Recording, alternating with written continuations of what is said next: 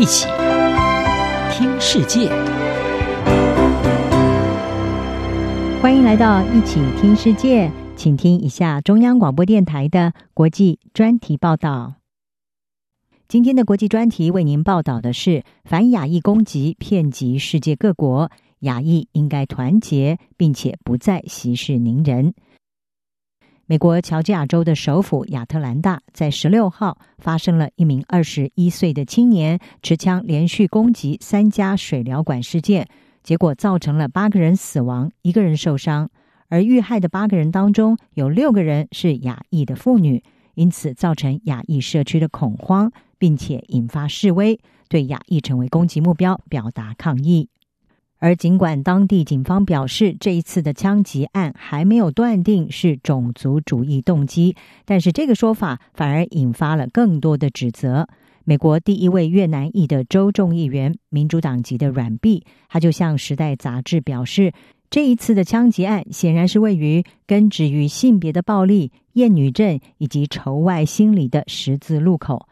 而最近几个月来，亚裔美国人遭到攻击的事件可以说是不断的升高，也引起了美国总统拜登的关切。就在事发之前五天，拜登还特别的发表声明，就 COVID-19 疫情在美国爆发以来，针对亚裔美国人的攻击案不断升高的趋势，他谴责这是恶毒的仇恨犯罪，同时也表示这种行径不是美国人的作风，要求要立刻的停止这一种作为。但是，拜登的呼吁显然没有发生作用，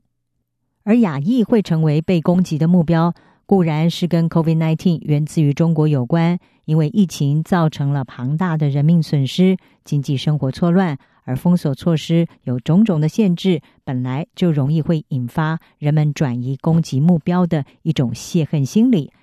再加上美国前总统川普，他先前口口声声的说 COVID-19 病毒是中国病毒，而在这样子的一个语言催化之下，亚裔很快的就成了代罪羔羊。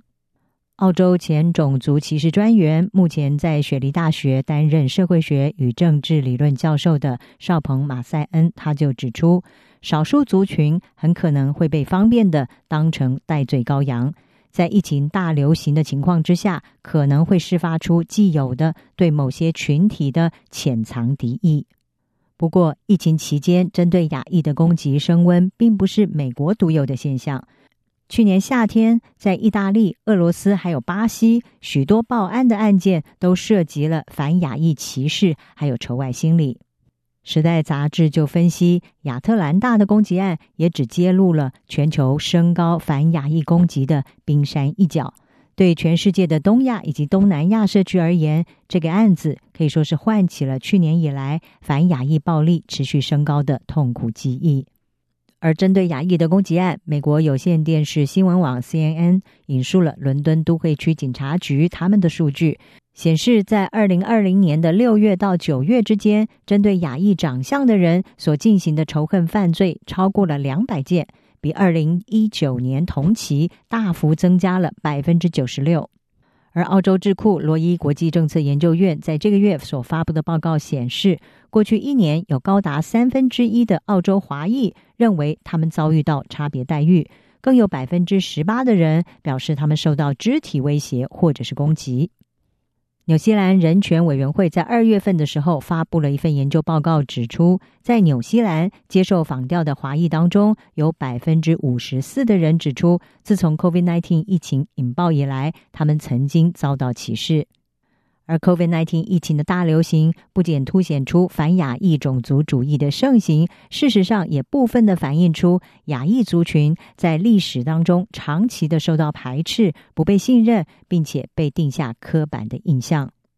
英国第一位女性华裔下议院的议员，同时也是第一位东南亚裔的下议院议员陈美丽，她就向《时代》杂志表示：“我们不应该忽视一个事实。”这是早在疫情大流行之前就存在的问题。他以英国为例，他说，东亚以及东南亚裔面对了数十年以来的结构性歧视，还有种族主义，包括以貌取人的种族刻板印象，还有职场的歧视，以及健康情况不如白人等等这些歧视观念。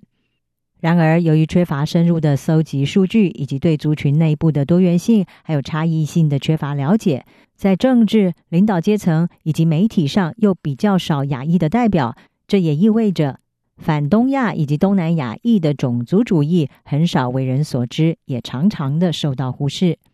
陈美丽她说：“我们过去很少为我们经历过的仇恨和分化来发声，为我们经历过的种族主义来发声。而目前已经有越来越多反种族主义的组织成立，例如英国爱丁堡大学的学生就成立了揭露种族主义这个组织，结合了相同身份背景的人，要共同的打击校园的种族歧视。又例如澳洲亚裔联盟致力于要改善报案机制等等。”亚裔联盟创建人周文爱他就表示，澳洲的情势已经促使许多亚裔的澳洲人站出来，开始将种族主义事件要公诸大众。美国所发生的亚特兰大暴力攻击，说明了一件事实，也就是尽管有地理上的距离，各地的亚裔社群都同样的面临全球性的令人痛苦的种族主义。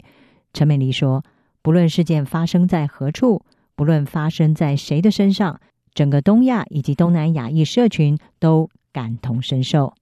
而亚裔社群对于暴力以及歧视事件也不应该再隐忍下去。以上专题由央广编译，黄启麟撰稿，海青青播报。谢谢您的收听。